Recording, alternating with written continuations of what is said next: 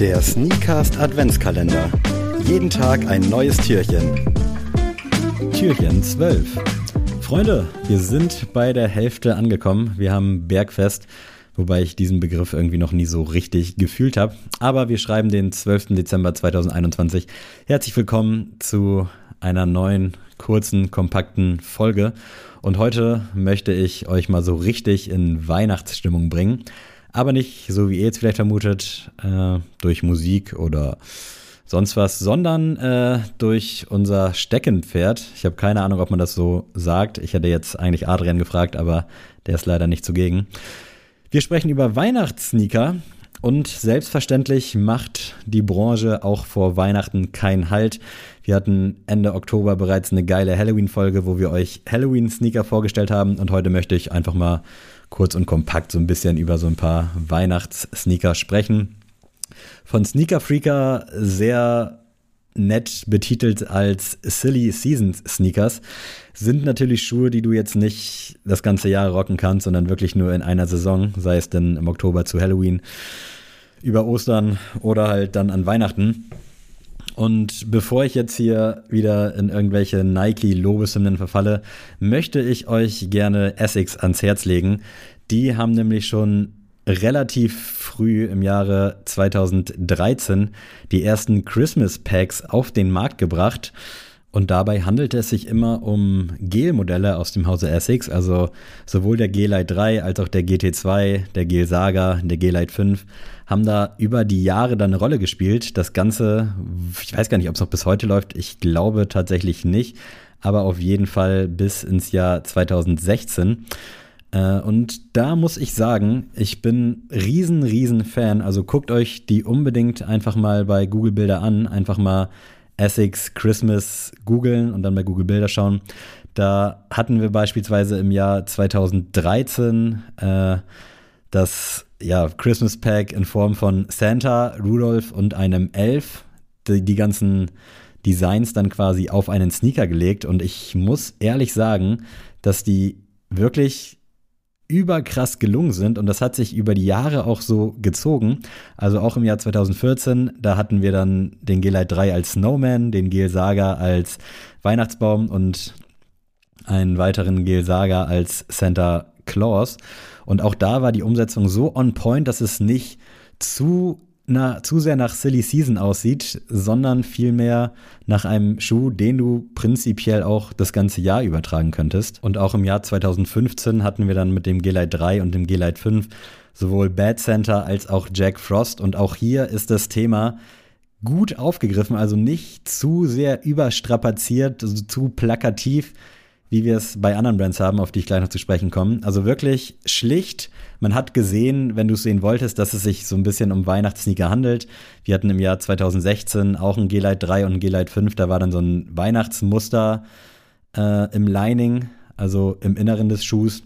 Aber so rein von der Optik äh, hat der Schuh einfach funktioniert. Und damals im Jahr 2016 habe ich mir auch meinen ersten Schuh bei Sneaks gekauft beziehungsweise zu Weihnachten bekommen. Und das war der G-Lite 5 aus dem Christmas Pack, den ich auch sehr gerne getragen habe.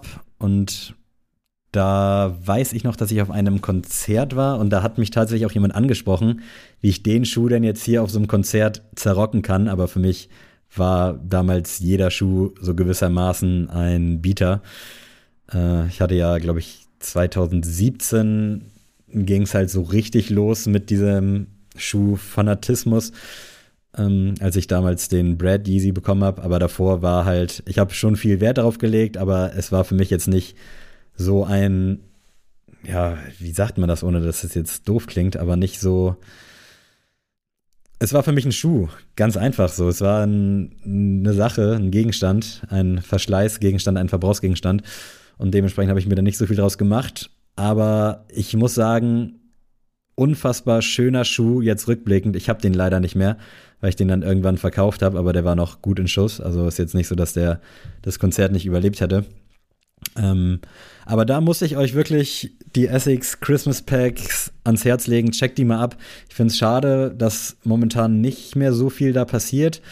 Wäre geil, wenn sie es wieder aufgreifen oder wenn sie einfach die alten Sachen restocken. Das wird mir schon reichen, weil die wirklich unfassbar geil und zeitlos sind. Und ich habe es eben schon angesprochen, Plakativität. Vance hat beispielsweise auch eine Collab aus dem Jahr 2019 mit Nightmare Before Christmas. Und da muss ich mich jetzt auch direkt mal outen, als jemand, der den Film nie so richtig geguckt hat. Ich hoffe, ihr steinigt mich jetzt nicht. Adrian würde jetzt wahrscheinlich ausflippen. Aber tatsächlich, ich weiß grob, worum es geht, kenne auch die Figuren so ein bisschen. Und Vance hatte dann halt einfach äh, relativ simpel da Prince mit auf den Schuhen.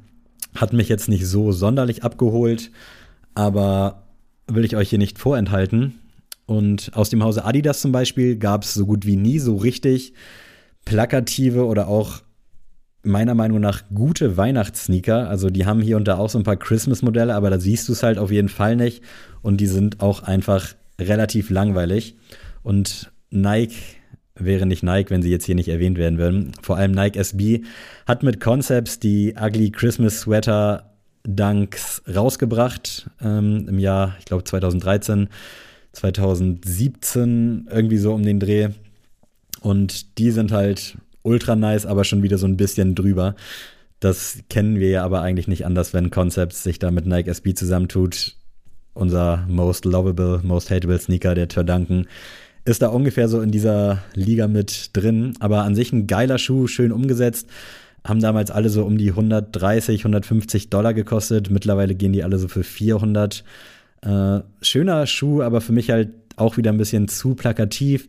Wir hatten aus dem Hause Nike dann auch noch mal Air Max 90, Air Max, äh, Air Force One High und ich glaube noch ein Blazer in dem Nordic Christmas Pack. Das war im Jahr 2020. Das war auch ziemlich plakativ. Also da hast du schon Weihnachten draus gesehen. Aber wir haben es in der Halloween-Folge schon angesprochen. So ist das halt, wenn du es dir erlauben kannst. Und Nike kann es sich halt erlauben, da auch mal Fehltritte zu machen. Es gab außerdem in der Kevin Durant Signature Line von Nike diverse Christmas Editions. Unvergessen natürlich auch der Grinch von Kobe. Ähm, also wie ihr seht, Weihnachten ist schon ein großes Thema und wird wahrscheinlich auch bigger, bigger, bigger. Wobei dieses Jahr die Brands in meinen Augen noch verhalten sind.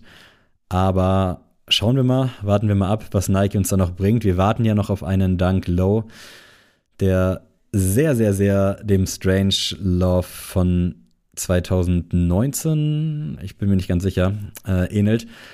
Schauen wir mal, was da so passiert. Und ich hoffe, ihr hattet Spaß und seid jetzt so ein bisschen in Weihnachtsstimmung gekommen. In diesem Sinne möchte ich auch Stefan Gödde von Galileo gratulieren. Der Mann hat nämlich heute Geburtstag. Liebe, liebe Grüße, alles Gute vom nördlichsten Sneaker-Podcast Deutschlands. Und wir hören uns ganz bald wieder, versprochen. Tschüss.